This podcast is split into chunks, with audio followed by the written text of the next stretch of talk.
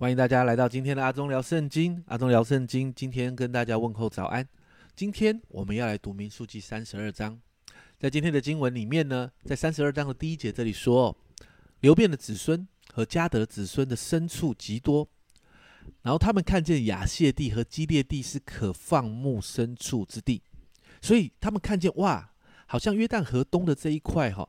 摩西当时啊，带领百姓胜过亚摩利王西宏和巴山王二的这一块土地，目前是空着的，里面有城池哦，有土地哦，所以这两个支派就看上这个土地是可放牧牲畜的土地，就请求摩西要把这块土地赐给他们。但在这个请求的里面，其实一开始摩西并没有答应的。在三十二章六到七节这里，摩西对迦得子孙和流变子孙说。难道你们的弟兄去打仗，你们竟坐在这里吗？你们为何使以色列人灰心丧胆，不过去进入耶和华所赐给他们的那地呢？摩西一开始坚决的反对，重点是因为他们这样的动作会使以色列人灰心丧胆。但是后来这两个支派同意承诺出兵来帮助这些以色列人一起进入迦南地征战之后，摩西就妥协了，同意把。这个地呢，给了两个半支派，在三十二章三十三节这里说，摩西把亚摩利王西宏的国和巴山王二的国，连那地和周围的城邑，都给了迦得的子孙流变的子孙，并约瑟的子孙马拿西半个支派。但在这一章里面，你会发现哦，其实摩西在这个里头，在这个决定里面，摩西并没有求问神，求问神哦，这是摩西自己的决定。你还记得吗？神一开始应许的是百姓。要进入迦南地，这里不是迦南地，不是这片土地，但这这个这两个半支派用人的眼光来看，哦，这个地方感觉甚好，所以他们决定在他们自己觉得很好的这个地方住下来。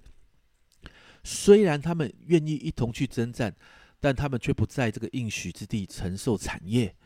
两个半支派把自己的产业放在约旦河的东边。这并没有神的应许，也没有神的引导，而是摩西的允许。他们选择容易的，却离开了神所应许的地方。你知道吗？后来的历史，我们从历史来看，这些人在以色列人的历史当中，很快的约旦河东边就被迦南人和外外族同化，进入他们的那些不好的风俗习惯，最后灭亡。从这个过程的里面，其实我们要有一些的思考。你知道吗？在这个素食文化影响的世代里头。我们总是无法学习等待，我们总是要很快速的得到东西，我们总是在等待当中用自己的方式选择我们看起来觉得很好的，但我们这些选择真是神预备要给我们的吗？当我们跟随神的时候，我们一定要常常对齐神。家人朋友们，你要知道，我们不是跟随那些可放牧的地方，我们也不是跟随那些坚固的城池，好让我们的儿女可以入住。而是我们要紧紧跟随神的心意，不要让次好的代替掉神要给我们的最好。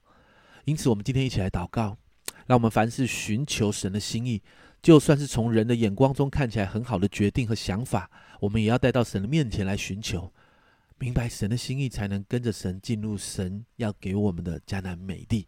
记住，别让次好代替神要给你的最好。这是阿忠聊圣经今天的分享。阿忠聊圣经，我们明天见。